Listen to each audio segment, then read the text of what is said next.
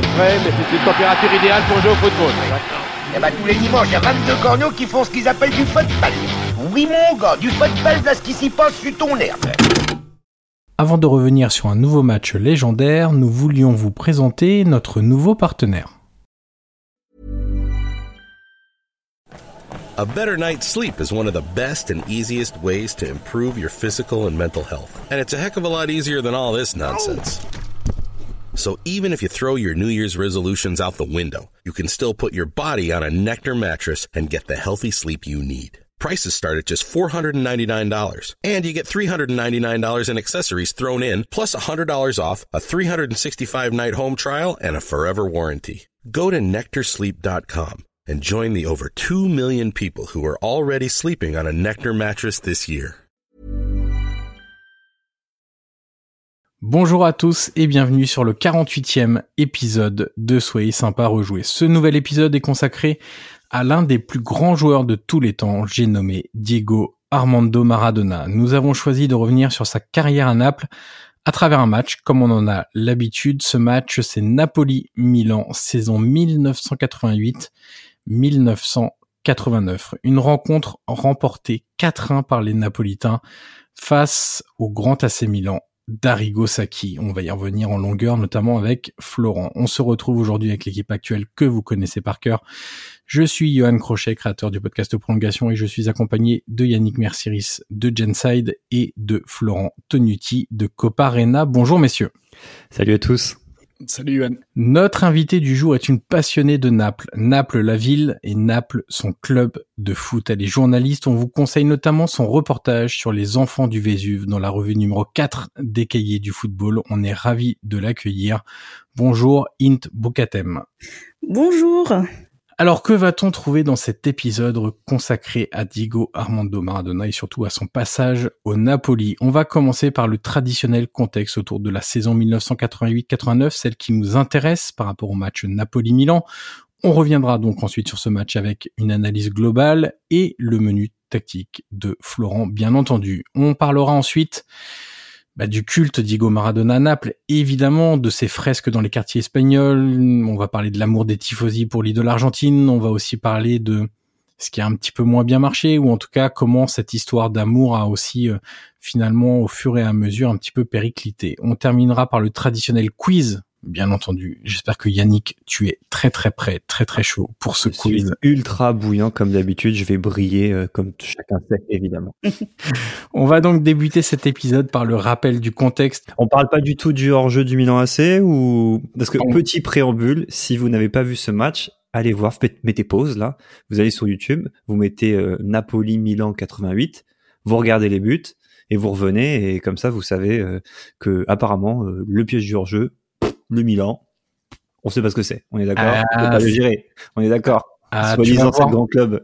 on va en parler avec Florent. C'est pas qu'ils ne savent pas le gérer, c'est que c'est un petit peu particulier et que on jouait beaucoup avec la règle à l'époque, tout simplement.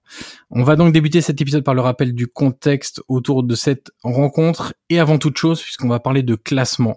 Je précise que la victoire ne rapportait que deux points à l'époque. Oui, oui, ça fait euh, très très vieux de rappeler ça, mais oui, à l'époque, une victoire, ce n'était que deux points et non pas trois points. Donc l'important, ce n'était pas les trois points, mais les deux points.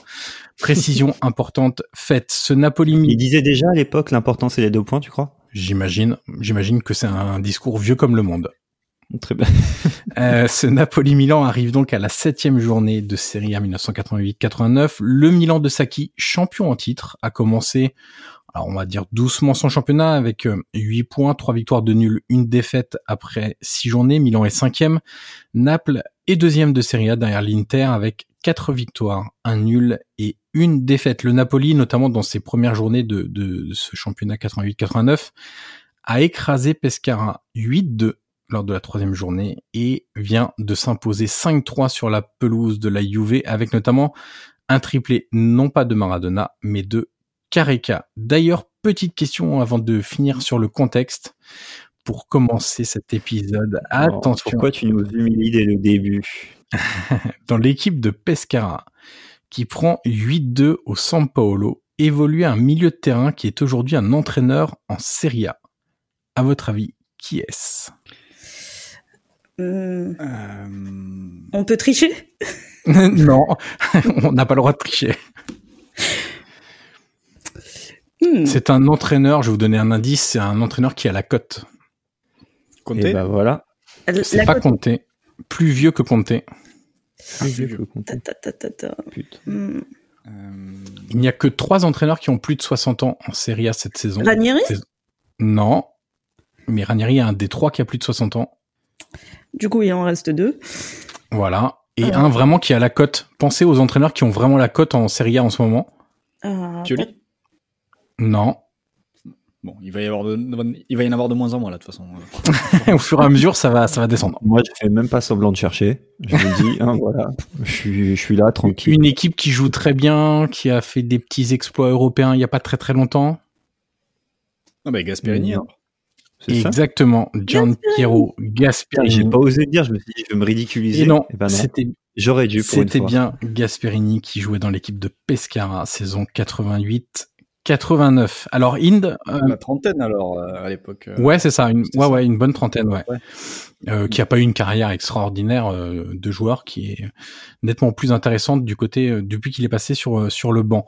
Inde, d'ailleurs en, en, parlant de contexte, là on a fait le contexte autour des deux équipes pour un, un peu situer où elles étaient, je vais y revenir encore dans un instant mais sur le contexte lié à proprement parler au, Napoli, cette saison-là, elle est un petit peu bizarre. Elle commence de manière très bizarre et dès la préparation, en fait, dès l'été, dès l'intersaison.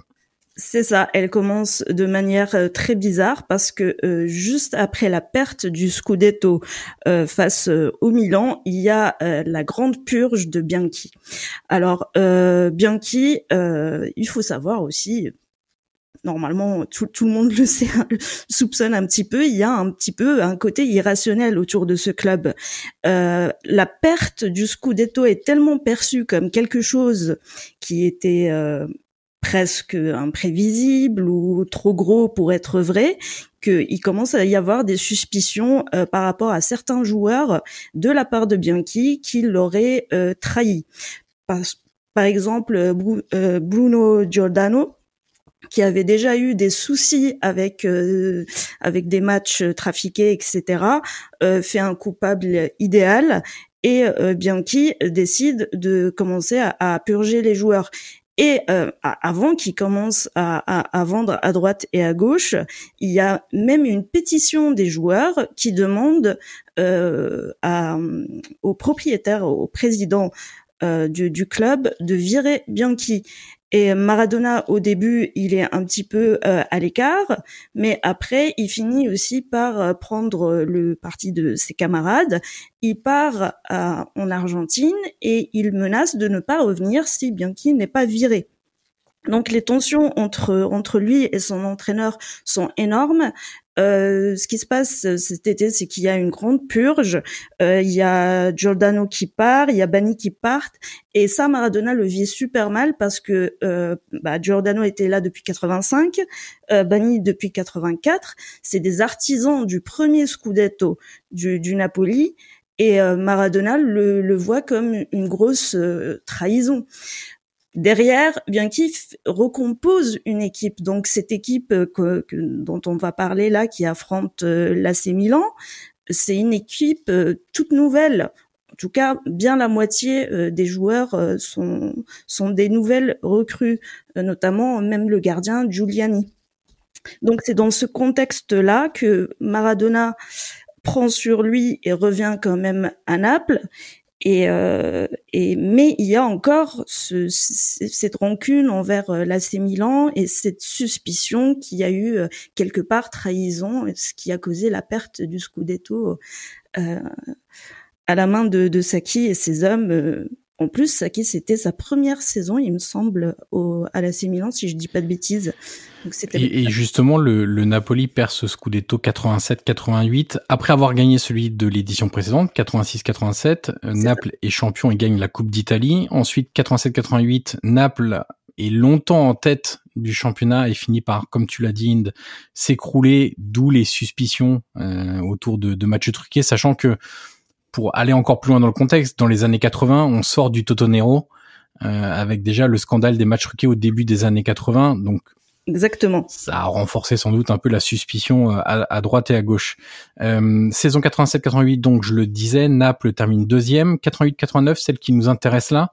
Naples finit deuxième, mais gagne la Coupe de l'UEFA, son premier titre européen. Et en 89-90, Naples remporte son deuxième et encore jusqu'à l'heure actuelle euh, son deuxième et seul enfin et unique scudetto. Euh, ça n'a pas bougé de, de, depuis ce temps-là. Merci de me le rappeler.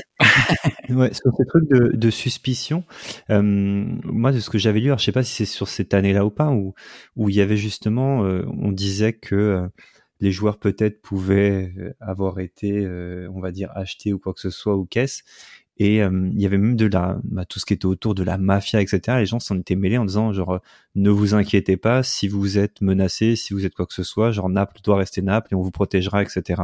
C'est dans, alors je sais pas si c'est sur cette saison-là ou si c'est sur celle d'après. Euh, je sais pas si autour des années 90, je sais pas si ça vous parle ou pas du tout.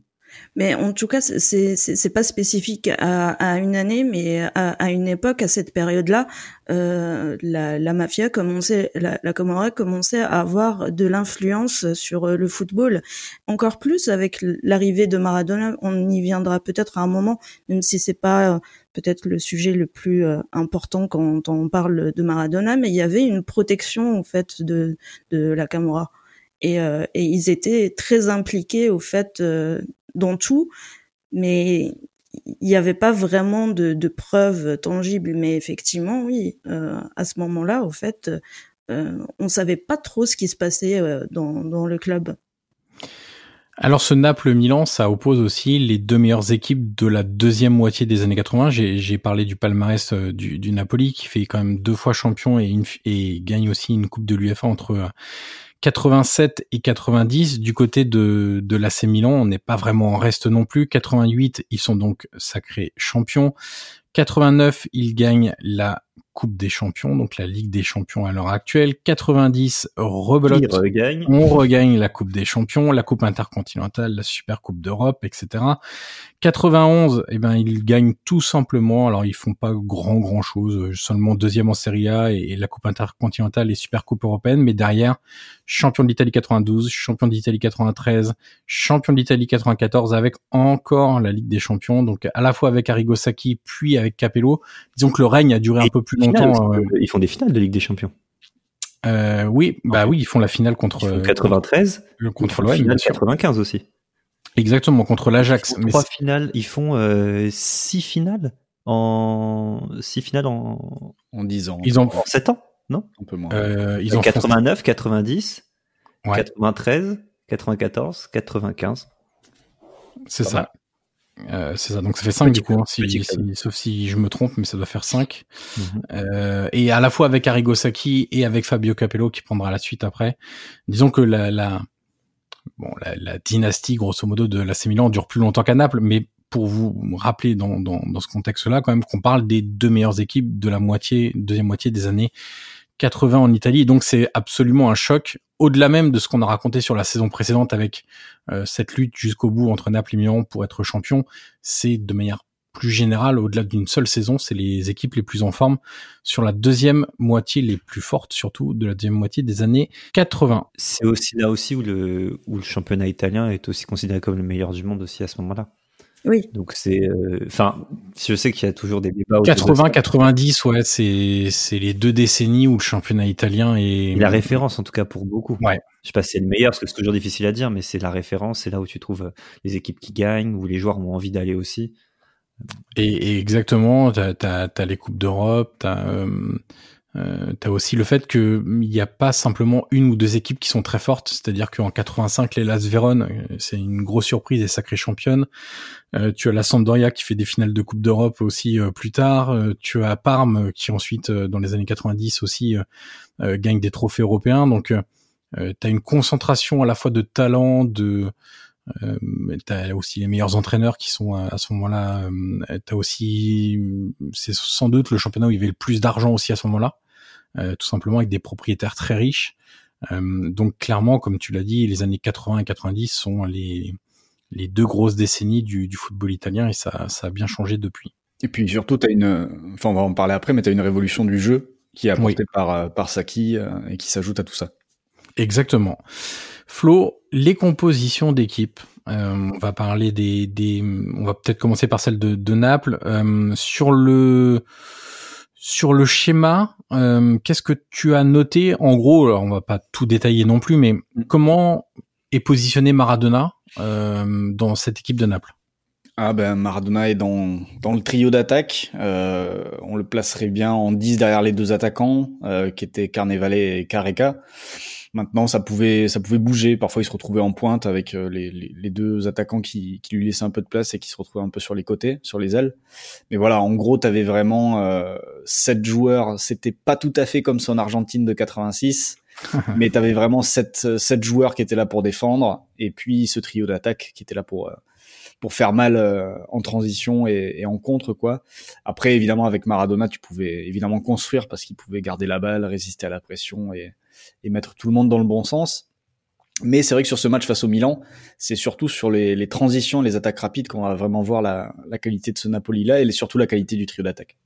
Alors tu as parlé du trio d'attaque, Maradona, Carneval et, et Careca. Je vais juste rajouter un nom que la majorité, je pense, de nos auditeurs connaissent, auditeurs et auditrices, c'est Ciro Ferrara. Ouais, très jeune. Qui, ouais, très jeune, euh, qui a marqué aussi de l'histoire du, du Napoli. Ah oui, oui, effectivement, et on a tendance à l'oublier, et on a tendance à oublier la plupart des, des joueurs de, en tout cas du Napoli de, de cette période-là, parce qu'effectivement, quand Maradona arrive en, en 80, 84, euh, c'est le Napoli ressemble à rien, mais on, on oublie que dans cette période-là, il y a eu aussi un, un, un Napoli qui n'était pas que Maradona, qui était aussi euh, euh Carica, qui euh, d'ailleurs sur, sur, ce match, il me semble, euh, Carica et Carnevale euh, avaient, avaient déjà marqué six buts chacun. Ouais. Maradona, on était encore à, à trois. Il n'avait pas joué certains matchs et, et donc oui, on oublie Chio, mais c'était ça, ça reste un joueur emblématique du Napoli. Et, et d'ailleurs, euh, Maradona était bien entouré à Naples, puisque euh, juste avant, on a parlé, enfin, tu as parlé de Bruno Giordano. Oui. Euh, c'était le fameux trio Magica. Euh, c'était Ma ça. pour Maradona, G pour Giordano et K pour Careca, donc le trio magique du Napoli, qui a été une référence pendant quelques années en Italie. Et puis, après cette saison, cette saison-là, il y a aussi Alemao, le Brésilien, qui arrive. Donc, la fameuse expression, on a commencé très bas, on arrivait très haut. Euh, clairement, pour le Napoli, c'est un peu ce qui s'est passé euh, entre la première saison de Maradona et jusqu'au jusqu'au titre. Et de toute façon, je, très sincèrement, Maradona n'aurait pas suffi pour euh, à lui tout seul n'aurait pas pu en, emmener ce Napoli là non plus euh, à gagner la Coupe de l'UFA et à gagner des Scudetto, des Scudetti pardon. On va passer au, au, au Milan de Saki sans surprise, euh, mon cher Florent, un 4-4-2 euh, chez oui, chez Arrigo Saki, avec quand même, alors je dis sans surprise sur le schéma, mais euh, on peut en parler. Il y a quand même une surprise dans la composition d'équipe. Je vais je vais la faire. On a donc Gali dans les buts, ça c'est très classique. Moussi à droite, Tassotti qui est recentré dans l'axe et Baresi aussi qui fait la charnière avec Tassotti, Maldini arrière gauche. Colombo qui était un peu un porteur d'eau, un joueur qui équilibrait cette équipe du Milan côté droit, Raikard Devani plutôt dans l'axe. Et la surprise, euh, mon cher Florent, c'est quand même Costa Curta, qui est un défenseur central de formation, qui pouvait certes dépanner des deux côtés d'ailleurs en défense, mais là il est aligné quand même très haut au final. Oui, il est aligné très haut. Alors après, euh, je saurais pas dire exactement euh, s'il y avait des, des, gros absents sur ce match. Il me semble que Goulit, euh, si je me rappelle bien, euh, n'est pas n'est pas là notamment. Mais est-ce que Goulit aurait joué côté gauche? Non, il y était pas. Oui, c'est ça. Il était, il était pas là. Il était déjà au Milan, mais il n'était pas, ouais. il n'était pas là. J'imagine qu'il y avait quand même pas mal d'absents parce qu'après, quand tu vois le, l'effectif le, du Milan à l'époque, alors bon, il y a, il y a Albertini qui est très très jeune, qui est sur le banc de touche, ouais. qui a 16 ans, euh, mais euh, on peut imaginer que un Ancelotti, un Donadoni aurait pu s'installer à ce poste-là ou au moins rentrer dans l'axe et, euh, et, du coup permettre à Evani de jouer côté gauche et d'éviter de mettre Costa Curta là. Après, il s'en sort pas trop mal sur le. Enfin, bon, ça se passe très mal pour le Milan, mais disons que c'est pas c'est pas Costa Curta milieu gauche qui qui vient tout tout foutre en l'air au niveau de leur plan. Il y a d'autres choses qu'on va aborder après, mais euh, mais ouais, c'est c'est c'est une surprise. Après, euh, c'est aussi un peu l'avantage du du 4-4-2 euh, du 4-4-2 en soi. Si t'as des joueurs intelligents, euh, tu peux mettre. Euh, alors, je vais pas dire que tu peux mettre le central ailier gauche ou ou autre ou, ou d'autres choses de ce genre, mais tu peux quand même avoir des si tes joueurs sont polyvalents, ils peuvent jouer un petit peu partout parce que ça ça s'appuie surtout ensuite sur des combinaisons euh, et du jeu à à deux trois deux trois joueurs par des avec des paires en fait pour pour animer ton 4K2. On en avait parlé avec Eli lors de lors de l'épisode concernant Bordeaux Marseille. Donc Costa Curta ce poste-là, tant qu'il fait les replacements, tant qu'il maintient les distances en phase défensive avec ses partenaires, qu'il n'est pas en embarqué trop loin de sa zone ou des choses comme ça, euh, il n'y a pas de raison que, que ce soit problématique. Évidemment, avec le ballon, c'est un autre souci, mais Milan animait surtout son, son système en, insistant dans l'axe avec Tassotti et Baresi pour, pour porter les ballons, voire Rijkaard. Donc là aussi, Costa Curta n'était pas un, un, élément principal en fait de, de l'attaque. Et la ligne devant, puisque je l'ai, je l'ai pas encore donné, le duo d'attaque c'était Van Basten et Virdis. Alors pour info, il manquait donc sur ce match, euh, tu l'as dit Flo, Ancelotti, Donadoni, Gullit et aussi Massaro devant. Euh, donc ça faisait quand même pas mal d'absents euh, côté euh, côté AC Milan, avec le bon Giovanni Galli dans les buts, qui est l'un des gardiens historiques de l'AC Milan. Messieurs, on va passer au menu tactique, messieurs dames, on va passer au menu tactique de Flo. Alors Flo, on va commencer. Alors on va beaucoup parler de Naples et de Maradona, mais faisons un petit focus puisqu'on l'a déjà dit un peu en préambule sur Arrigo Sacchi. Et quand on parle d'Arrigo Sacchi, outre le fait d'avoir apporté une certaine révolution en, Italie, euh, qui alors déjà c'était pas forcément le seul, mais à ce niveau-là de, de, de compétences et de concurrence euh, en termes de, gros clubs, c'était sans doute euh, beaucoup plus marquant que d'autres entraîneurs dans ce, cet AC Milan de, de Saki, tu as retrouvé beaucoup d'éléments modernes finalement qu'on peut voir dans les plus grands clubs aujourd'hui. Ouais, notamment, euh, notamment, j'en parlais à l'instant, l'apport des, des défenseurs à la relance. Euh, on voit beaucoup sur ce match-là monter euh, Baresi, on voit beaucoup monter Tassotti qui va même poursuivre un mouvement jusqu'à avoir une occasion dans la surface adverse après avoir sollicité un appui d'un partenaire un peu plus haut sur le terrain. Et, euh, et donc ça, par exemple, c'est quelque chose de, très simple, mais à partir du moment où, à l'époque, euh, bon, ça qui apporte la révolution avec euh, avec le marquage en zone, etc. Mais en face, évidemment, il croise des équipes qui jouent beaucoup encore en individuel. Et quand tu as des adversaires en individuel et que tu as un gars qui vient de l'arrière et qui se projette, forcément, ça, vient mettre un peu la pagaille dans le dans les marquages adverses et du coup, ça peut créer euh, créer des problèmes pour l'adversaire et donc des occasions pour toi. C'est un petit peu ce qui se passe avec une montée de Tassotti. Je crois que c'est en première mi-temps. Je sais plus si le Napoli mène. Il me semble pas. Je crois qu'on est encore à 0-0. Mais c'est vrai que globalement, quand on revoit le match, euh, certes, ça finit 4-1 pour le pour le pour le Napoli, pardon. Mais il y a quand même une certaine euh, maîtrise, une certaine domination du Milan AC et le Naples euh, de, de Maradona pique plus euh, par par à coup quand de l'autre côté il y a une équipe qui a quand même la, la maîtrise du, du, du ballon et du terrain qui occupe bien le terrain, qui quadrille bien le terrain, parce que c'est ça la, grande force du 4K2 de Saki, c'est la capacité à quadriller le terrain. Et, euh, et du coup, un Napoli qui, qui fait front autour de sa surface, qui subit un petit peu, qui concède pas non plus trop d'occasions parce qu'ils ils se font pas vraiment éliminer, ils se font rarement mettre hors de position en défense. Mais, mais voilà, euh, sur le plan de la domination collective, tu sens que le, le Milan semble, semble un cran au-dessus. Par contre, en face, il y a des individualités et surtout, il y a un point faible que, que le Napoli va parfaitement exploiter. On arrive au point clé déjà annoncé par Yannick Mercieris. Ah le hors-jeu, la gestion du hors-jeu. Alors on sait que, et d'ailleurs aujourd'hui ça peut nous faire marrer en fait en revoyant les images du, du Napoli Tsaki, euh, cette façon qu'ont les joueurs de se précipiter et de courir très vite en avant pour mettre tout le monde hors-jeu. Euh, en plus ils montent genre c'est sur les hors-jeux, ils sont à la limite de la ligne médiane en plus. Enfin, je veux dire, c'est, pas un petit hors-jeu, genre, de ta surface, tu, tu fais grimper 5-6 mètres en sprintant. C'est que les mecs, ils, ils bombardent jusqu'à la ligne médiane, quasiment. c'est, en fait, ouf à voir. Et en fait, ça vient d'une euh, règle de l'époque. Euh, c'est-à-dire qu'à l'époque, euh, le hors-jeu. Il n'y a pas de VAR, on est d'accord, on précise pour tout le monde. Hein. évidemment. à l'époque, il n'y a pas de VAR. Mais, mais le hors-jeu passif n'existe pas. C'est-à-dire qu'à l'époque, euh, quand, si tu es en position de hors-jeu, que tu fasses ou non action de jeu, tu fais infraction. ça veut dire quoi ça, ça veut dire que euh, je suis euh, je suis euh, attaquant, je suis ailier gauche, je suis ailier gauche. je fais voilà, j'ai un partenaire qui qui est pas cadré, je fais mon appel en profondeur pour demander la balle. Ok, je suis pas servi. Donc j'ai fait mon appel en profondeur, donc j'ai j'ai 10 15 20 je suis 10 15 20 mètres derrière le dernier défenseur qui qui me qui peut me couvrir. Que fait la défense adverse dans ce cas? Eh ben elle remonte. Parce qu'à partir du moment où la balle arrive euh, arrive que je fasse ou non action de jeu, l'arbitre lèvera son drapeau et signalera le hors-jeu. Voilà, tout joueur en position de hors-jeu condamne l'action offensive de son équipe. Exactement. C'est-à-dire qu'à l'époque, c'était les attaquants qui devaient faire attention euh, à ne pas être hors jeu.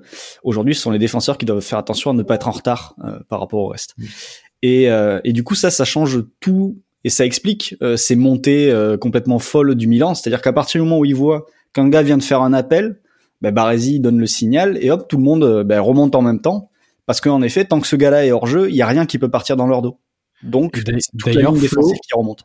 Quel est le geste le plus connu de Franco Baresi? Ah, je sais pas, j'imagine que c'est les bras écartés. Euh, pour, euh, c'est lever le bras pour réclamer en jeu, exactement. Je l'ai même fait moi quand je joue en five, je lève le bras pour vous dire à quel point je suis un escroc.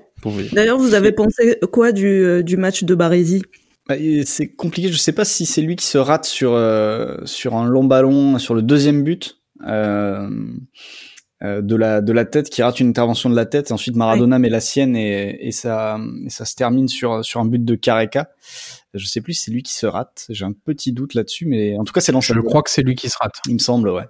Je crois que c'est lui. Mais euh, mais pour revenir justement donc cette histoire de, de hors-jeu passif, donc cette règle là, euh, donc tout joueur hors-jeu fait infraction, donc annule l'attaque quoi qu'il arrive. Euh, on y a mis fin avec euh, c'est dans les années 95-96 avec une nouvelle règle qui dit simplement que euh, tout joueur euh, hors jeu ne fait pas forcément infraction. Mmh. Ça veut dire que euh, on laisse vraiment tout à l'interprétation de l'arbitre, là où auparavant les arbitres ils voyaient un mec hors jeu, ils cherchaient pas à interpréter, il fait action, il fait pas action.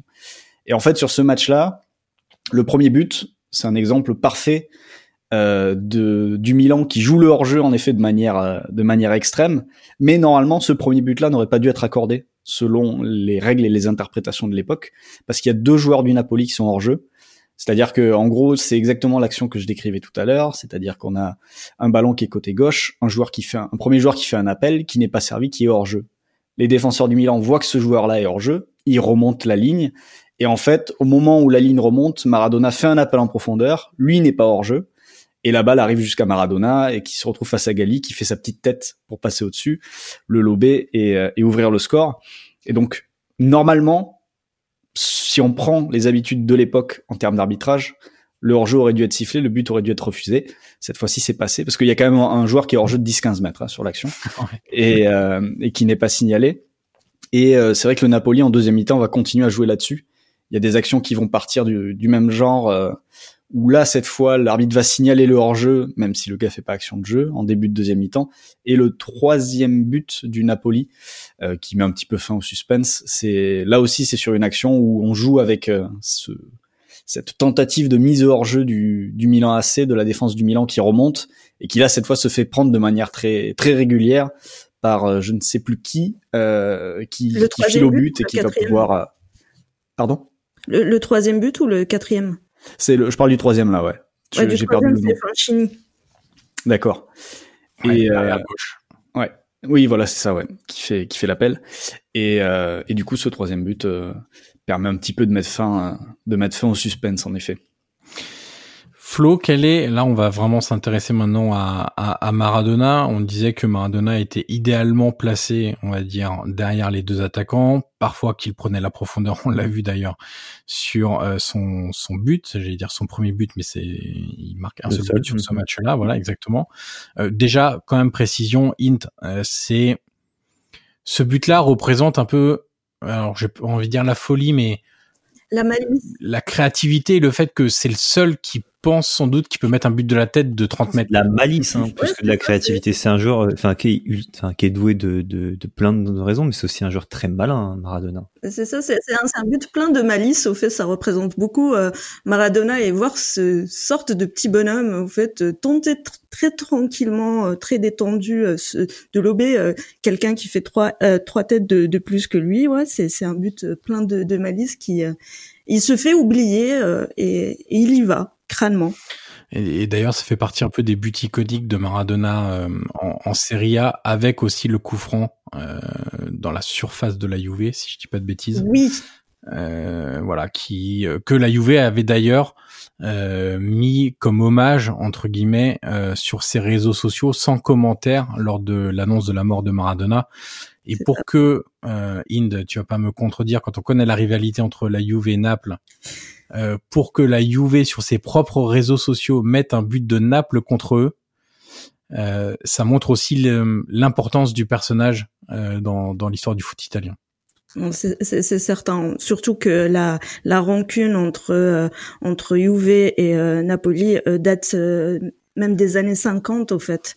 Ouais. C'est la rivalité qu'il y a eu bah, à titre de comparaison quand le Milan la saison juste d'avant donc euh, gagne contre le Napoli euh, au São Paulo dans ce match déterminant pour le Scudetto et, ça a surpris les, les Milanais. Il y a eu une ovation en fait au São Paulo pour les Milanais parce que parce que on, s'inclinait euh, devant devant cette équipe qui avait bien mérité de gagner. Je ne pense pas que euh, on aurait fait ça euh, au São Paulo pour la Juve. Donc oui, ça, dit beaucoup de choses. Mais, mais Maradona est, a, a, une histoire très particulière aussi avec avec l'Italie au global et, et le souvenir qu'il a laissé en Italie. C'est l'endroit où il a passé presque, bah, je dirais pas le plus de temps, mais c'est là où ça a été presque le plus marquant pour lui. Euh, et, et, il a laissé un souvenir euh, très particulier. Je pense qu'il y a beaucoup de, je pense que dans sa tête, Maradona, il est, il est euh, argentin et, et pas italien, mais napolitain. Je pense mmh. qu'on en reviendra un peu plus tard, et, notamment au, il avait dit, du monde 90, on verra que ce gars-là a réussi à, à scinder un pays en deux. C'est juste hallucinant. Enfin, même pas un pays en deux, c'est ouais, si.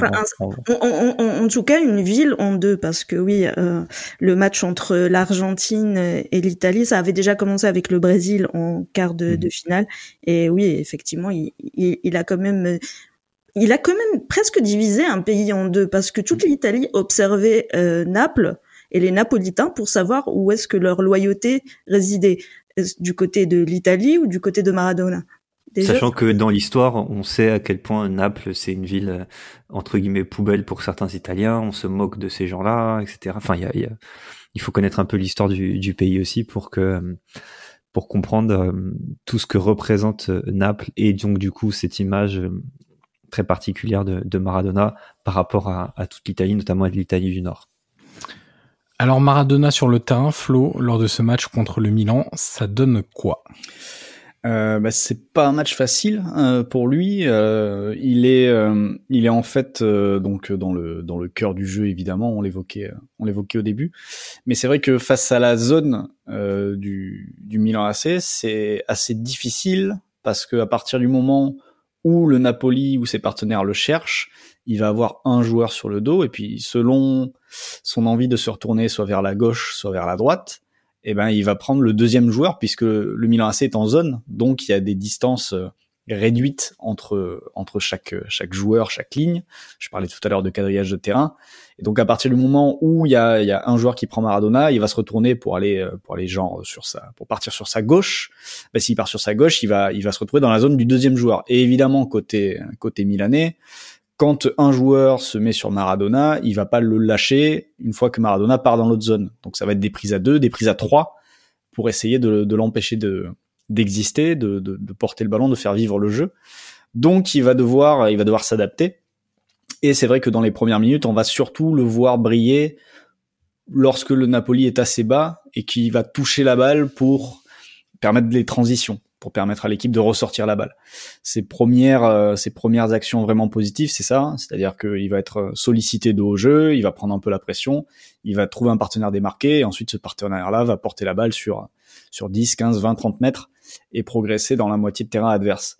Et, euh, et puis au fur et à mesure aussi, euh, il va, il va, je parlais tout à l'heure de, de capacité d'adaptation, il va aussi être être un élément important pour justement jouer avec euh, avec le hors-jeu du Milan AC. Euh, son appel en profondeur, Euh, ça peut paraître anodin, mais c'est la c'est la preuve aussi d'un joueur capable de s'adapter aux situations. C'est-à-dire, il voyait que euh, ben, recevoir dans les pieds, il n'était pas forcément euh, il n'était pas forcément dans les meilleures situations parce qu'il était vite pris par deux trois joueurs, donc c'était difficile d'exister.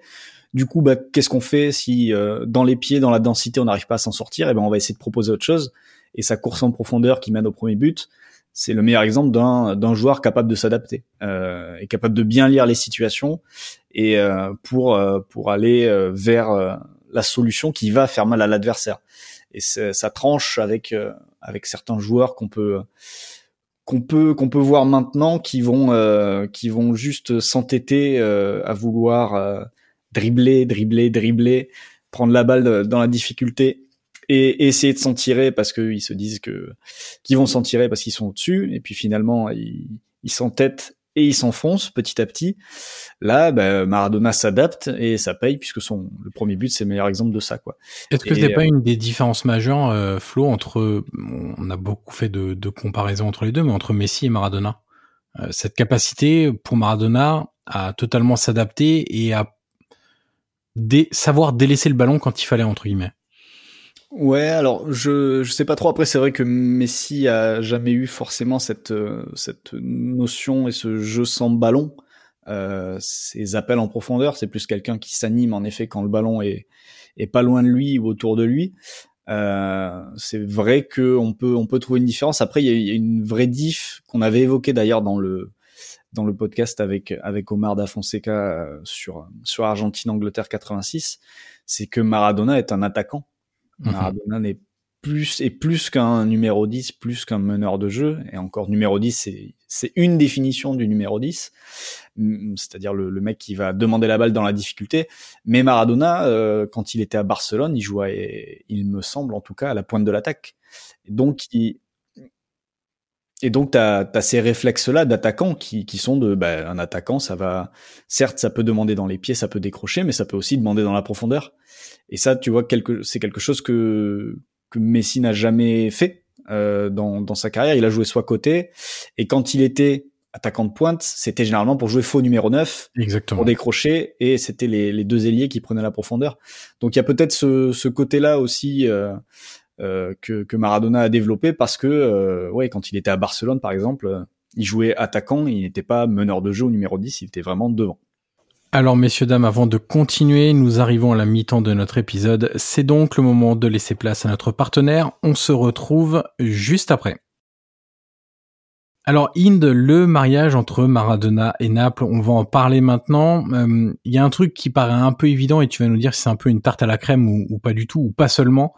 Euh, c'est euh, ce que Maradona a connu en Argentine et à Naples le côté le sud-américain qui vient dans le sud de l'Italie, le sud de l'Italie qui n'est pas comme le nord de l'Italie, il y a des vraies différences culturelles, des vraies habitudes qui sont très marquées, des différences qui sont très marquées, mais euh, il y a des raccourcis qui sont peut-être un peu trop simples et il n'y a pas que ça en fait entre Naples et, Maradona. En effet, mais dans chaque cliché, il y a une part de vérité. Donc, la part de vérité dans l'histoire entre Maradona et Naples, c'est que effectivement, il y a euh, une euh, un élément culturel qui euh, qui, qui rappelle l'Argentine, mais il faut pas oublier que Maradona, il arrive et il est tout de suite dans dans une sorte de faste. Il vit de manière opulente quand même. Il prend une villa à Posillipo, qui est un quartier euh, labellisé un peu nouveau riche, qui a une vue spectaculaire sur sur la baie euh, de Naples et même euh, à, l'époque il y avait une inquiétude que qu'il y ait un décalage entre sa manière de vivre qui était très très riche, très opulente, euh, par rapport euh, aux, Napolitains qui vivaient une crise économique qui était affreuse à cette époque-là.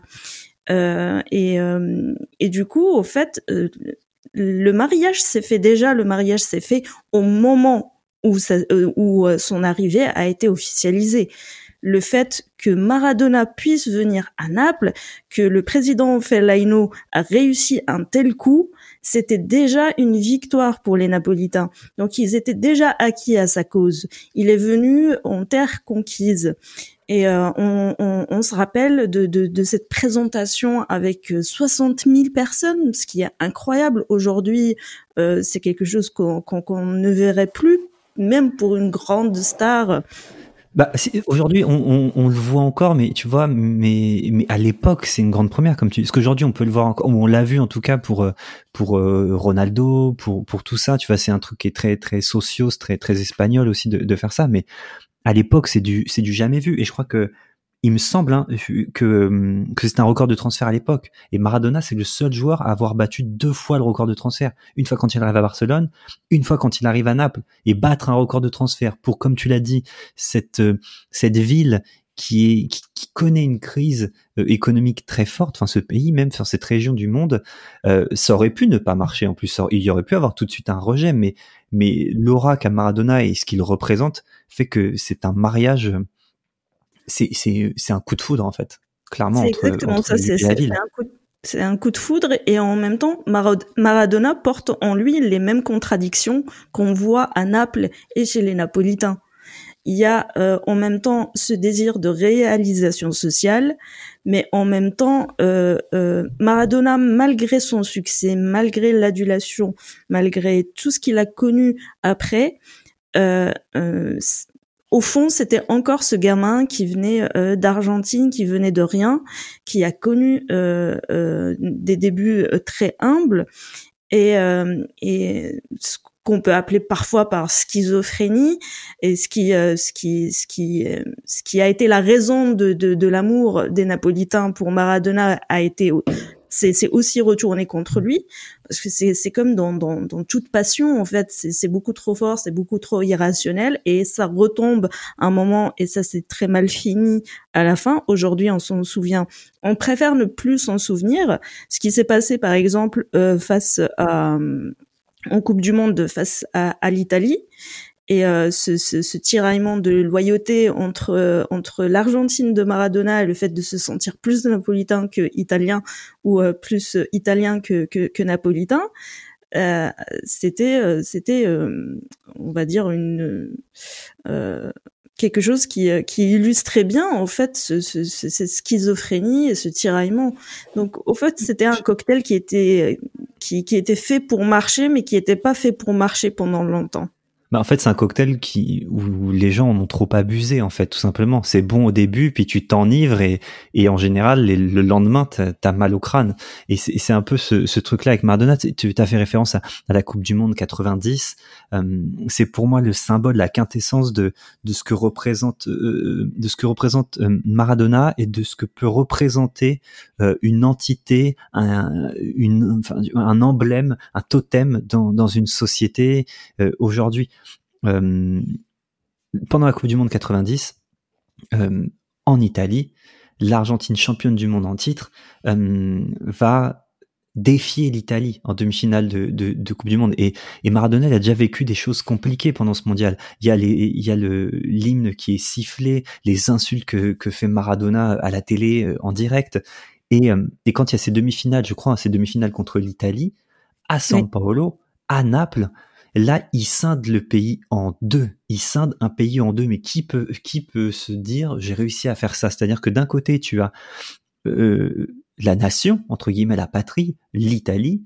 Tu vois, chez elle, son public, Naples, c'est une ville italienne, hein, faut pas l'oublier, c'est pas une ville maradonienne, même si finalement elle va le devenir presque une ville maradonienne. Qui est napolitaine, au fait, euh, euh, le reste de, de l'année, au fait. C'est ça le problème. Oui, c'est ça. Mais d'ailleurs, il y a une citation de, il y a une citation de Maradona qui dit euh, durant 364 jours, les Italiens traitent les Napolitains comme de la merde, et là, ils se souviennent qu'ils vivent en Italie et exigent leur soutien. En sens où les Italiens, où il y avait dans l'équipe d'Italie euh, 19-20 joueurs qui n'étaient pas issus de la formation napolitaine. Donc du coup, il y a cette vraie, cette vraie, euh, cette vraie dissonance en fait entre les deux. Et, et là, quand on, et donc les supporters napolitains italiens pendant ce match-là, qu'est-ce qu'ils font? Parce que leur, leur, leur vrai, leur vrai cœur, il va au, Napoli et donc du coup à Maradona. Mais d'un côté, ils sont tiraillés parce que c'est quand même l'Italie, c'est quand même la patrie, la nation, la sélection, la nationale. Donc qu'est-ce qu'on fait? Et du coup, il y a eu quand même une bonne partie du public qui, qui a sifflé. Et aujourd'hui, comme euh, on aime bien faire quand on réécrit l'histoire, euh, c'est un épisode que la plupart des Napolitains euh, omettent. Oui, oui, il y a, y a, une réécriture de l'histoire, c'est sûr, parce que les mecs de la, la courbe AB disent euh, ouais, on va, on, on s'est tu d'abord, on s'est tu mm. pour ne pas siffler, on s'est tu. Et puis petit à petit, il y a l'amour qui revient et de se dire bon bah quand même 364 jours par an, mon cœur va pour ce gars-là et donc du coup ça revient et comme comme une passion, bah tu ne peux pas t'empêcher de dire bon allez, je vais quand même un peu soutenir ça. Et et cette image qu'a Maradona, c'est qu'il arrive à, à, faire ça, c'est c'est c'est assez miraculeux. Et de toute façon, on le sait très bien, c'est quelqu'un qui a le sens de l'histoire. Maradona, c'est quelqu'un qui a très vite compris malgré lui, je ne sais pas si c'était calculé ou pas, je pense que c'était naturel chez lui, il avait ce, ce truc-là, c'est que le football est un, est un élément seulement pour faire comprendre des choses pour euh, s'insérer dans la société, pour comprendre une société, pour avoir un impact euh, même géopolitique. Quatre ans plus tôt, il y a Angleterre-Argentine euh, en Coupe du Monde. on a rejoué le, le, le, match. Je vous invite à réécouter, c'est passionnant. Et enfin passionnant pas parce qu'on ce qu'on dit nous, mais passionnant parce que nous raconte notamment Omar da Fonseca. Et on sort de, la guerre des Malouines, euh, l'impact est incroyable et, et, Maradona a le sens de l'histoire, il sait que c'est important, il sort le match de sa vie, pour moi le match du siècle, euh, c'est celui-ci. Et quatre ans après, quand il se qualifie euh, face à la Yougoslavie, les Argentins sont hyper contents dans les vestiaires, etc., blablabla, bla, bla, et il dit, écoutez les gars, dans quelques jours on affronte l'Italie chez elle, et je vous assure que ça va être un grand moment d'histoire aussi. Et ce, cette capacité à se projeter, à comprendre que derrière ce rectangle vert, il y a des supporters, il y a hum, une société, il y a des éléments qui, vont bien au-delà des, règles du football et qui, et qui du coup s'immiscent dans les règles, dans les vies de la société. Ça, c'est prouve à quel point Maradona est une icône, est un emblème mais est également plus qu'un joueur, sans faire de mauvais jeu de mots. C'est plus que ça. C'est un grand homme de société à ce niveau-là. Alors après, les gens vont nous dire oui, c'est que du foot et tout ça. Non, c'est ne pas comprendre l'impact de ce gars-là dans cette société-là. Et je pense que tu peux nous le dire. À Naples, aujourd'hui, Maradona, c'est, c'est, il a encore une trace exceptionnelle dans la ville, non? Il a une trace euh, encore euh, aujourd'hui incroyable dans la ville et je te rejoins totalement quand tu dis que c'était plus que du foot. Euh, je pense que déjà lui, d'un point de vue personnel, le foot était plus que du foot déjà. Mhm. Et je pense que en tant que personne, il, il, avait ce, ce, un côté instinctif et, euh, c'était quand même quelqu'un de très social et c'est pas pour rien parce qu'on aime bien retenir euh, le côté euh, les fêtes euh, etc et ça fait c'est une grosse partie de, de, de de sa vie une période de sa vie mais euh, c'était aussi parce que il il savait lire les situations dans, sur le terrain, dans le foot pendant un match, mais il savait aussi lire euh, les situations dans lesquelles il arrivait. C'est un animal social, clairement, aussi. C'est ça. Et quand il est arrivé à Naples, il a déjà, dès le début, au fait, c'est dès, dès, vraiment ses, ses, débuts, il a dit euh, quelque chose dans, dans le sens je suis napolitain, je suis pas italien. Ou euh, mais ça c'est l'exemple. Il, y en a d'autres qui disent. Il avait dit Naples, c'est pas l'Italie, Naples c'est Naples. Tu dis ça à un napolitain, euh, tu as sa loyauté pour toujours. Non mais c'est clair et t'as des t'as d'autres personnes mais c'est c'est pas c'est c'est assez récurrent ce genre de choses où où les gens se disent plus quelque chose que la nation. T'as Moby qui dit je suis plus New-Yorkais, enfin mec de Manhattan que américain. Ça en dit long aussi sur euh, à quel point dans une société au global, une nation, un État, euh, tu ne peux pas euh, tu, as de tout et, c'est, et ça explique aussi à quel point c'est difficile de, de définir ce qu'est un peuple euh, parce que c'est, en général tu définis le peuple par ceux qui sont en dehors de, du peuple et, et, et Maradona c'est un homme du peuple et en plus détail très technique très con mais il a la gueule d'un napolitain tu vois, c'est pas un grand blond, yeux bleus, etc. Tu vois, il a la gueule d'un napolitain. Le mec, il aurait pu naître là-bas. Il, enfin, il a la dégaine. Enfin, il a tout ce qu'il, il a tout ce qu'il faut pour être napolitain. C'est pour ça que, que Insigné, au fait, euh, au début, il y avait un, petit peu cet espoir, parce qu'en plus, il était napolitain. Mais on parlera peut-être à un moment de, de la transition de l'après Maradona. Mais euh, en, tout cas, pour pour finir sur euh, l'héritage aussi, donc je, je, pense que Johan est, est, aussi allé à Naples et que qu'il a vu dans les quartiers espagnols euh, tout ce qui euh, les, les, petits hôtels qui sont qui, qui sont installés où on rend hommage euh, à, à, à, de la famille décédée, à ses morts, etc. Et avec des icônes de la Vierge et et, et tout tout l'attirail religieux et à côté une photo de Maradona. Maradona a été élevé au, au, rang de, de saint, c'était presque comme San Gennaro, le saint mhm. patron de, de, de Naples. Et, euh, il y a carrément une église maradonienne même, carrément. Donc oui, euh, une église maradonienne, euh, mais pas à Naples, c'est ça. Oui, qui, qui n'est pas à Naples. C'est ça. Mais, mais, ce qui est marrant, c'est que euh, le, le fils de, de, Maradona, donc ce fils qui est resté pendant très longtemps illégitime. il a été reconnu, je crois, en 2016, un truc comme ça. Oui. Genre, il avait 30 euh, piges et lui-même avouait avoir euh, voué un culte à ce père. Pourtant, c'est un père absent, un père qui qui l'a pas reconnu et et malgré tout, lui, comme n'importe quel autre napolitain, vouait un, un, un culte absolu euh, à, à, Maradona. Je trouve que c'est le terme exact en fait, culte pour Maradona. C'est vraiment, je trouve, le, le terme, l'adjectif, le nom, enfin bref, tout ce qu'on veut autour de ce gars-là, parce qu'il y a quelque chose de, de presque surnaturel, d'inexplicable, d'inexpliqué, mais qui est à la fois très proche et très loin, qui est à la fois très pragmatique et en même temps très, très, euh, très, très euh, comment dirais-je, ésotérique. C'est, enfin, Maradona est un mélange de tout ça en fait. C'est ça aussi qui a été très difficile pour lui parce qu'on on retient euh, toute cette folie, etc. Euh, on, on, on, oublie qu'il était en grande souffrance physique, qu'à un moment il ne pouvait pas porter toute cette responsabilité. Euh, on a commencé euh, l'émission euh, en parlant de, du, du, match contre Milan.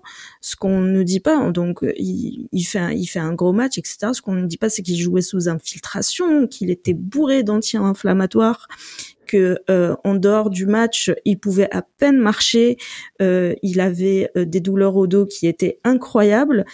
Ça, je pense que ça a aussi fait fait partie de d'une histoire de c'est un peu mystique au fait c'est c'est c'est le une sorte de dieu à Naples mais qui qui souffre qui expie des péchés qui qui qui qui à un moment ne pouvait pas en donner plus plus que son corps et, même son âme, parce qu'au bout d'un moment, c'est ce qu'on lui a réclamé.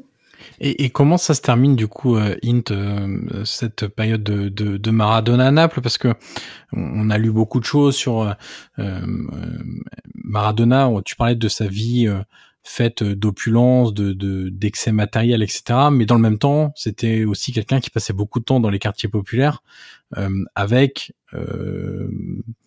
tout ce que les quartiers populaires napolitains peuvent offrir comme euh, joie et comme danger, on va dire ça comme ça. Oui. Euh, comment comment ça se comment ça se passe pour lui? Mais en fait, ça, s'est passé au, au, tout début. Au fait, il fait la connaissance de, de, de certains membres de la famille euh, Giuliano, notamment euh, Carmine Giuliano, qui était un camoriste, euh, qui faisait partie d'une grande famille euh, camoriste. C'était déjà en 85 ou 86, euh, donc un peu après son, son, arrivée. Et, euh, et, et, je pense que ça a commencé à vraiment tourner pour lui quand il a viré euh, son agent et son ami qui, qui l'avait suivi depuis euh, l'Argentine, Jorge, j'essaie de, de, bien prononcer son, son nom. alors c'est difficile, hein. c'est Terpiller, donc bon, je, je, suis sûre que je l'écorche, mais en tout cas, il, il, il l'avait viré, et lui, c'était il avait ses défauts, il accusait de, de l'avoir, euh, d'avoir fait des profits. Au fait, toute la question, en fait, toute cette histoire de, de, de Camorra, ça a commencé avec euh, avec euh, le, le, business parallèle qui se faisait sur des produits dérivés, les t-shirts, les, les casquettes, les etc. Et et donc déjà à cette époque-là, quand il il rencontre ces, ces, ces camoristes, donc la, la famille Giuliano, euh, il, commence déjà, il faisait beaucoup la fête, mais là, il commence à avoir un accès euh, illimité à la drogue, aux femmes, aux fêtes, et euh, il bénéficie d'une certaine protection camoriste. Euh, c'est une combinaison. C'est à chaque fois quand, quand, quand la recette d'un désastre, c'est pas qu'il s'est passé juste une chose. Il y avait les drogues d'un côté, il y avait les fréquentations, il y avait son entourage qui le suivait partout. Cet entourage étendu qui était, euh, il n'y a pas d'autre mot, des profiteurs qui l'entouraient. Il a été très mal conseillé, donc au fait quand, quand, quand il vire son, son ami et son agent, il prend Guillermo Coppola, qui, qui, qui avait, euh, qui, qui était une sorte de, de, de, de, de entre le, le gigolo et le, le businessman, euh, qui est, voilà. Désolé, mais c'est un petit peu ça. Et, euh, et, et du coup, euh, euh, la, les tensions avec Bianchi, on en a parlé en début d'émission, euh, quand, quand il y a eu la purge après le premier Scudetto et, et, et les problèmes avec l'entraîneur, il y avait des problèmes aussi avec le, le président. Maradona voulait partir en 90. Ouais. Et, et son président, comment il s'appelle, Fellaino, lui avait promis que c'était sa dernière saison. Et au moment, au moment où il soulève la coupe euh, de, de l'UFA, c'est, euh, il faudrait vérifier l'anecdote, mais en tout cas, c'est à ce moment-là que Fernando se penche et lui dit, euh, il lui dit, bah tu vas rester avec nous. voilà. Il, Sympa. Il la met un peu à l'envers quand même. Et, et comme et, et, comme souvent, au fait, à chaque fois que, que, que Maradona n'en peut plus, il part en Argentine. Il part en Argentine, il revient, il menace. C'est vraiment en fait comme comme une relation de, de, de couple qui serait très toxique. Et elle est je pense qu'elle a toujours été assez toxique dès le début. Donc, elle a pu que finir comme ça. Donc, au moment où il part, euh, il, euh, il, il, perd euh, ses connexions euh, Camoris, cette protection dont il bénéficiait à un certain moment, euh, son entourage fait le vide autour de lui. Il perd l'amour des supporters. Parce que à un moment aussi, il y avait, euh, et, et, ça c'est aussi sa part de responsabilité, euh, cet ego. Parce que comment on redescend quand on a été érigé au, au stade de Dieu? Oui, puis il a été, comme tu disais, il a été euh, enfermé dans, dans ce truc-là, dans cette bulle napolitaine pendant, euh, c'est quoi, 84, 92, un truc comme ça? Il est resté oui. 7 ans, je crois, un truc comme ça là-bas. Euh, oui. Donc forcément, c'est le réveil a été brutal aussi, je pense. Alors, juste, euh, vu qu'on parlait de, de, la fin de, de, de Maradona euh, à, à, Naples, question de transition, justement, euh, Inde, aujourd'hui, quels sont les, alors aujourd'hui et, la transition entre Maradona et, les joueurs importants du Napoli, les joueurs qui ont, alors c'est difficile d'atteindre le niveau de, de culte de Maradona euh, à, Naples, mais quels joueurs s'en sont approchés, s'en approchent encore aujourd'hui? Tu parlais tout à l'heure de l'espoir au moment où Lorenzo Insigne a pris de l'importance dans cette équipe-là, euh, qui finalement, tu vas nous en parler, euh, et pas le digne successeur de, Maradona comme on pouvait s'y attendre euh, au début des années 2010. Euh, on a aussi Marek Hamzik qui a été longtemps le, le, le, capitaine. Et puis il y a surtout, surtout Dries Mertens qui est devenu euh, lui aussi qui a très vite compris euh, où il atterrissait, où il jouait, le contexte social de cette ville et qui fait qu'aujourd'hui, au-delà d'être un, un Belge, c'est avant tout un Napolitain. C'est exactement ça. Je pense que euh, pour euh, pour euh, commencer avec euh, Lorenzo, je, je pense qu'il il a eu euh, et on peut pas lui reprocher un instinct de protection dès le départ. C'est que euh, il avait conscience du fait qu'il était napolitain et qu'il jouait pour le Napoli. Et, il a mis une distance entre lui et les supporters. c'est quelque chose qui n'a pas été forcément bien apprécié. C'est-à-dire que au moment euh, et pourtant les, les, supporters étaient très enthousiastes et euh, même quand ils passaient au travers d'un match, c'était euh, un des rares qui était épargné. Mais il a multiplié au fil des saisons, des années, euh, les sorties médiatiques en reprochant la pression, la pression des, des supporters et, et lui-même dans, dans sa vie a fait ce choix de vivre reculé de, de Naples. Donc au fait, même sa maison est en dehors de, de Naples et il vient rarement en ville. Il se, il, il est rarement dans la vie napolitaine. Je pense que c'est, pas qu'il a, je pense que c'est lui qui comprend le mieux où est-ce qu'il se trouve mhm. et à quel point c'est dangereux parce que parce, parce que il y a soit instinctivement, soit par exemple euh, en suivant l'exemple de ce qui s'est passé par exemple pour pour Diego. Donc euh, finalement, sans parler de ce qui se passe sur le terrain, après bon, quand les résultats sont aussi euh, inconstants, quoique là récemment, il a il, il, a passé un, un record de buts. Et je me rappelle plus. Au fait, c'était ah oui, c'était euh, il, a, il a atteint le, nombre de buts de Carreca. C'est ça. C'est ça. Voilà.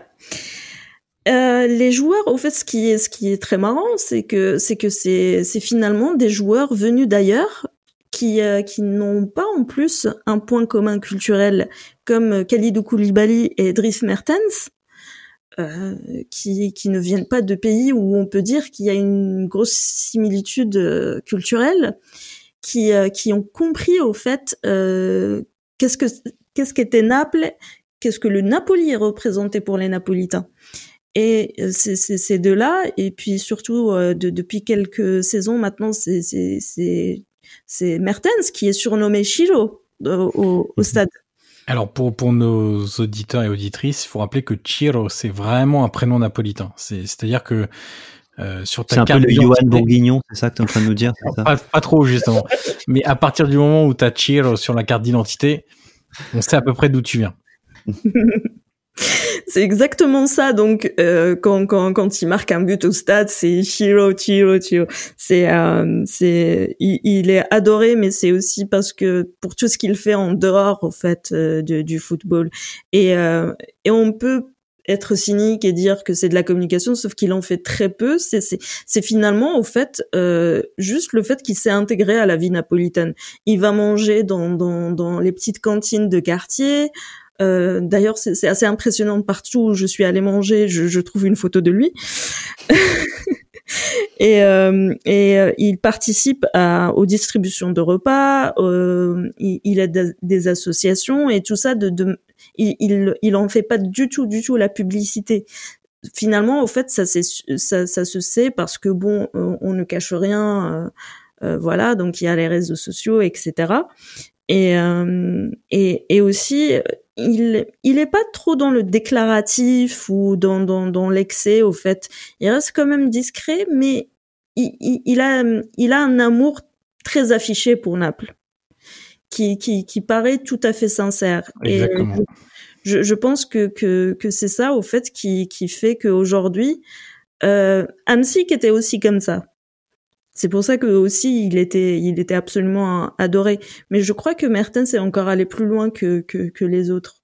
Aussi si on parle du Napoli moderne. Euh, Inde, euh, Yannick et Florent, euh, avant de totalement terminer cet épisode, hum, on a réfléchi un petit peu en amont. Inde a, a, proposé euh, des, des, bouquins euh, éventuellement pour aller plus loin que, que, que notre épisode. Alors malheureusement, il y en a en en italien, il y en a en anglais. Euh, c'est un peu selon euh, ce que vous pouvez euh, comprendre, acheter, etc. en français, il y a assez peu de choses qui ont été faites finalement sur sur Maradona, un peu plus depuis le 25 novembre dernier, date, je, je, le rappelle, du de la disparition de, de Diego Maradona.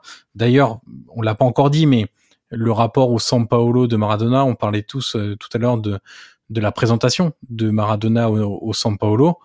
Euh, avec 60 000 personnes dedans. Le, fait que maintenant le San Paulo s'appelle Stade Diego Armando Maradona, c'est aussi une sorte de témoignage en même temps qu'un héritage euh, de euh, du passage de Diego Maradona à, à numéro qui a été retiré aussi, il me semble. Je crois, oui. Mhm. Le numéro de Maradona a été retiré. Je sais pas de quand ça date, mais je sais que je crois que c'est le seul joueur qui a son numéro retiré du Naples, du Napoli. Euh, les références, euh, on en a noté euh, quelques-unes. Inde, en français, on va commencer par le plus simple. évidemment, le, le supplément SoFoot, le supplément que qu'a sorti SoFoot qui fait 400 pages, je crois. euh, alors qui s'appelle, enfin, il n'a pas de, de, nom entre guillemets. Il y a Asta Siempre marqué en, en, en une. C'est une photo de Diego sous le maillot d'air de, de, Naples. vraiment, c'est un un très, j'ai dire un très bel objet euh, pour aller plus loin et notamment en français, c'est, c'est assez complet quand même. Euh, ça, on peut le proposer. Toi, euh, Inde, t'avais un bouquin en anglais qui t'a plutôt marqué, un ah bouquin de John Luden. Oui, donc ça s'appelle euh, Once Upon a Time in Naples. Et, euh, et je malheureusement il est pas traduit et, et ce qui est encore plus marrant c'est que c'est un livre qui à la base était auto-édité et, euh, et, et, finalement, euh, là récemment, j'ai vérifié, il y a eu une réédition en fait. Il y a eu euh, après le décès de Diego, il y a eu une rupture de stock sur, sur Amazon. Et d'ailleurs, le l'auteur sur Twitter euh, avait ironisé sur, sur, la chose. Et donc oui, Once Upon a Time in Naples, c'est vraiment vraiment euh, super complet. C'est euh, c'est documentaire, c'est chapitre par chapitre. Là, depuis l'arrivée euh, depuis l'annonce de l'arrivée de Diego à, à Naples jusqu'à son départ, avec un parallèle qui est très bien négocié à chaque fois entre ce qui se passait sur le terrain et ce qui se passait dans la vie privée euh, de, Diego et ça explique très bien euh, ce que je disais sur les relations euh, qu'il avait, que ce soit avec le club, que ce soit avec son entraîneur. Il y, a c'est superbement écrit si, si on, on, a cette capacité à, à, le lire en version originale. La plume est en plus superbe, donc c'est c'est du tout bon. Donc euh, et un autre petit bouquin que tu voulais mettre en avant, cette fois-ci en italien. Euh, C'est un petit bouquin de Maurizio de Giovanni, mais alors c'est pas forcément dédié uniquement à Maradona, mais il y a beaucoup de Maradona dedans. C'est ça, c'est Storia Azzurre et euh, c'est euh, c'est euh, des matchs choisis euh, des matchs marquants dans, dans les années 80, euh, donc euh, les années Maradona, des matchs choisis qui, qui sont racontés de la perspective de, de l'auteur, du, du supporter au fait. Et c'est superbement écrit, c'est très joli et, et ça, ça, ça en dit long en fait sur ce qu'était le Napoli de cette époque, ce que Maradona représentait dans, à, cette époque. Donc si jamais vous le trouvez, il est un petit peu difficile à trouver. Je l'avais récupéré à Naples, mais je pense que sur Amazon, on peut toujours le trouver. Et puis un dernier bouquin que je vais mettre en avant, c'est le bouquin de Tiro Ferrara, on en a parlé tout à l'heure, qui était coéquipier de Diego, qui a sorti un livre euh, malheureusement, juste avant le, le décès de, de, Diego Maradona, le titre c'est J'ai vu Diego et je vous dis la vérité. Donc en italien, c'est Ho visto Diego et dico ovvero, hein, donc euh, en dialecte euh, napolitain. Voilà pour pour avoir aussi au-delà de, de, de, la vie de personnes extérieures. ce, ce livre-là, alors qui est en italien pour l'instant, je sais pas s'il sera traduit, ne serait-ce qu'en anglais, mais avoir l'avis aussi d'un coéquipier sur ce qu'était Diego Maradona au sein du groupe, euh, comment il était sur le terrain, comment il était en dehors. C'est un, must read comme on dit. Euh, voilà, c'est faux. Si vous avez l'opportunité de comprendre l'italien et l'opportunité d'acheter ce livre, faites-le parce que vous, vous ne serez pas déçus. Euh, messieurs dames, on va terminer par le quiz, évidemment. Évidemment, j'en ai parlé, je l'ai promis. Attention aux yeux, euh, c'est l'heure. Ça va, au podcast, ça va. Attention aux yeux, merci pour les gens qui nous écoutent. c'est vrai. Attention aux oreilles, pardon. Euh, meilleur buteur argentin en Serie A, c'est le titre du quiz. Notre oh. épisode est consacré à Diego Maradona. Il y a longtemps que t'as pas fait un truc sur les euh, sur les Suédois qui ont joué en division belge. Putain. Calme-toi Yannick, oh ça va bien se passer. Légende de l'Argentine ayant connu ses meilleures années en Italie, évidemment, c'est Diego. Il n'est pas le seul Argentin à avoir brillé en Serie A. Vous allez devoir me trouver les 13 meilleurs buteurs argentins de l'histoire de la Serie A. Et honnêtement, ils sont quasiment tous trouvables assez facilement. Et on va, on va le faire dans, dans l'ordre. Donc, ce sera Inde, Yannick, Florent pour l'ordre des réponses. Et si vous avez une question, c'est le moment. Ouais, juste euh, le, le 13e est à combien de buts? 80. Ah ouais, comme. Donc c'est un, voilà, c'est pour ça que j'ai pris les 13 premiers aussi, c'est que c'est des personnes globalement connues, sauf un ou deux euh, qui seront difficiles à trouver. Je vous les donnerai, mais c'est quand même des joueurs qui ont marqué au moins 80 buts. Le premier est à 183 pour info. Ok. Ok.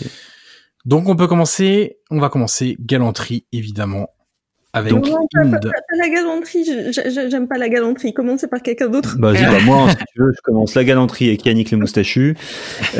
je vais dire Icardi. Mauro Icardi. Oui, oui, c'est pas genre. bon, Oui. évidemment cinquième, 121 buts. Flo du coup et après on passe à Inde. Gabriel Batistuta. Et c'est le premier, évidemment, Gabriele Battistuta, Fiorentina, Roma, Inter. Alors c'est beaucoup de Fiorentina, un peu de Roma, très peu d'Inter pour les buts. 183 buts. Inde, Crespo? C'est le deuxième, Hernan Crespo. Parme, Lazio, Milan, Inter, Genoa pour le parcours, avec un peu d'Angleterre aussi au milieu. 153 buts. Yannick le moustachu. Euh, euh, Higuain. Et l'ami Gonzalo, bien sûr, Ah. 125 buts. Napoli, Juve, quelle trahison. Et l'AC Milan, enfin. 125 buts. Florent, Euh, J'ai un gros doute, euh, mais je vais le tenter quand même. euh, Diego Milito. c'est bon. Oh, 86 il est beau, buts. Diego Ah. Milito, le Genoa et l'Inter. Il Ah, est voilà. 9 au classement. Il y avait le Genoa aussi. euh, Ouais, qui est pas m'a mal, d'ailleurs. en fait. Ouais, ouais. Inde, à toi. J'ai un trou blanc. Euh, euh, Je, je passe mon tour, mais ça me reviendra. Alors, je, je vais donner un indice. Si je te dis, c'est club italien, c'est Naples. Oula. Et et t'as même participé à un podcast Oui. actuellement enregistré pour en parler. Euh... Le podcast que nous sommes enregistrés est dédié à la Alors, personne qui se trouve à la Ça s'appelle 11e place. Diego M.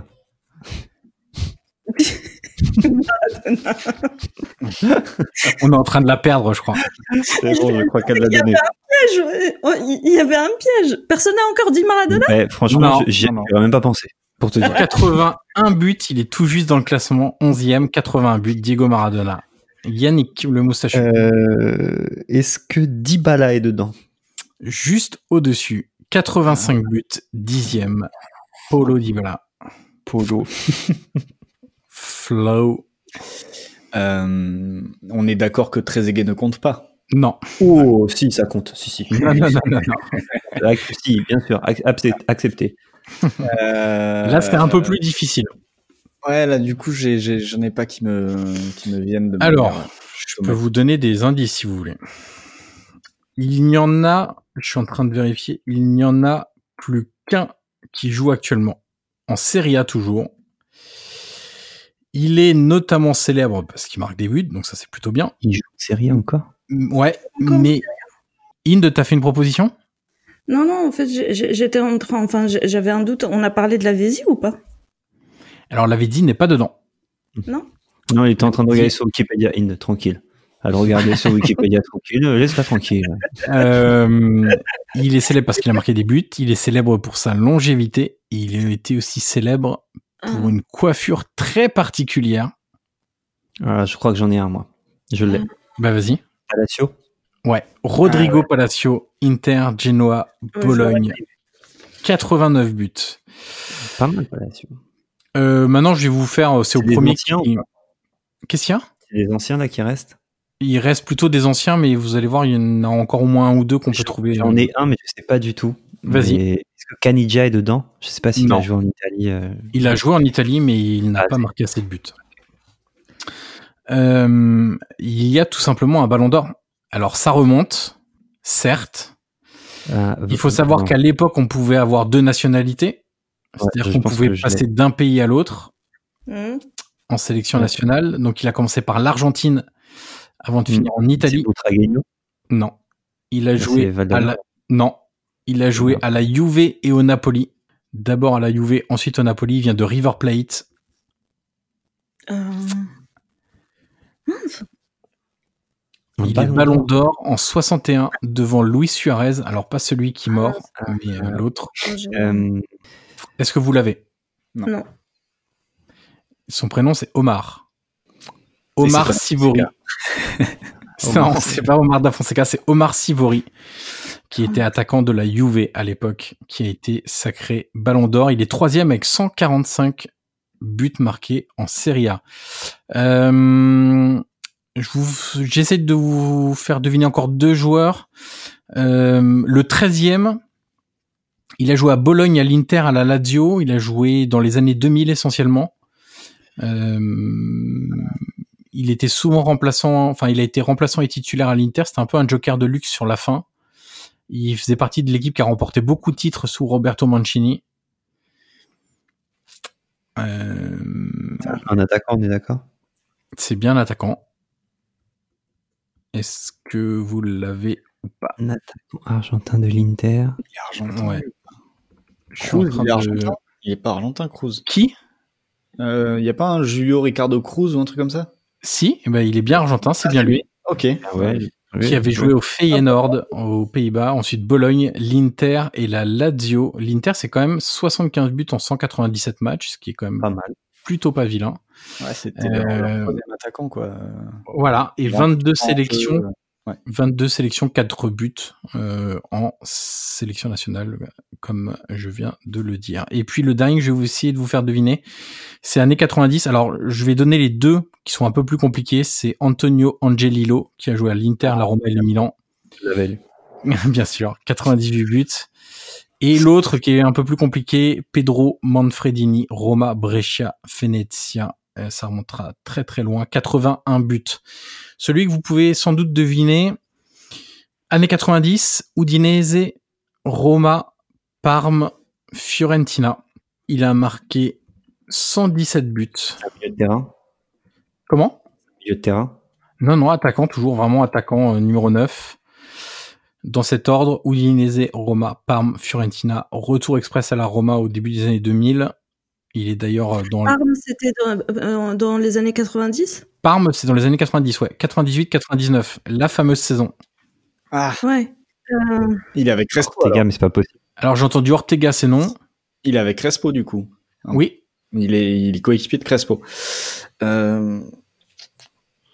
Putain, c'est Ah, qui, c'est terrible. Parce que j'ai Pour vous donner quand même- pas l'autre. du coup. pour vous, pour vous donner euh, des indications, en 93, il met 21 buts en série avec l'Udinese. En 94, 12 buts avec la Roma, puis 22, 13, 17 et 14 buts avec la Roma. Donc c'est quand même plutôt un bon buteur. Euh, pas exceptionnel, mais plutôt bon buteur. Euh, 37 sélections, 11 buts entre 89 et 98. Il a le même prénom. Alors ça, ça fait partie des, des, des indices pourris. Tenez-vous bien. Il a le même prénom qu'un ancien, non, qu'un ancien entraîneur brésilien de l'OM. Abel. Voilà. Abel Balbo. Exactement. Abel Balbo. Exactement. Abel Eduardo Balbo. Voilà, messieurs, dames, pour ce quiz qui était pas si simple que ça. Il y a quelques évidents, évidemment. Mais euh, derrière, euh, comme je le disais, il y a quand même beaucoup de joueurs argentins qui sont venus en, en Serie A et qui ont brillé. Le plus connu d'entre eux étant évidemment Diego Maradona, euh, Il était dur à trouver. hein. À qui on a consacré donc cet épisode à travers notamment le match Naples-Milan, mais vous avez vu, on a parlé un petit peu plus de, de Maradona évidemment, focus ensuite sur sa relation avec Naples, avec les Napolitains, son adaptation, ce qui s'est passé de très bien, ce qui s'est passé de moins bien, ça a plutôt mal terminé. Moins légal. Moins légal. Moins légal. Voilà. Exactement. Euh, on remercie une nouvelle fois notre invité Inde Boukatem, qu'on peut retrouver de manière très régulière sur les cahiers du foot, notamment site Très et revue. Très bel outil que la, très bel outil, très bel objet, pardon, que, que, que la revue des cahiers du foot. Et je crois qu'il est en rupture de stock tellement il est, tellement il cartonne. Non. Merci. On a fait un bluff, au fait. C'est- pour vendre. Oui, c'était, t'es tombé les deux pieds dedans, euh, mon cher euh, Yannick. Non, ah bah pardon. Ah bah apparemment qui ne se vend absolument pas. Alors du coup, vous pouvez l'acheter. Allez-y. Il y en a plein. Merci Inde une nouvelle fois pour ta participation. Merci Yannick, merci Flo, et on se dit à très vite pour un nouvel épisode de Soyez sympa, rejouer. À très vite.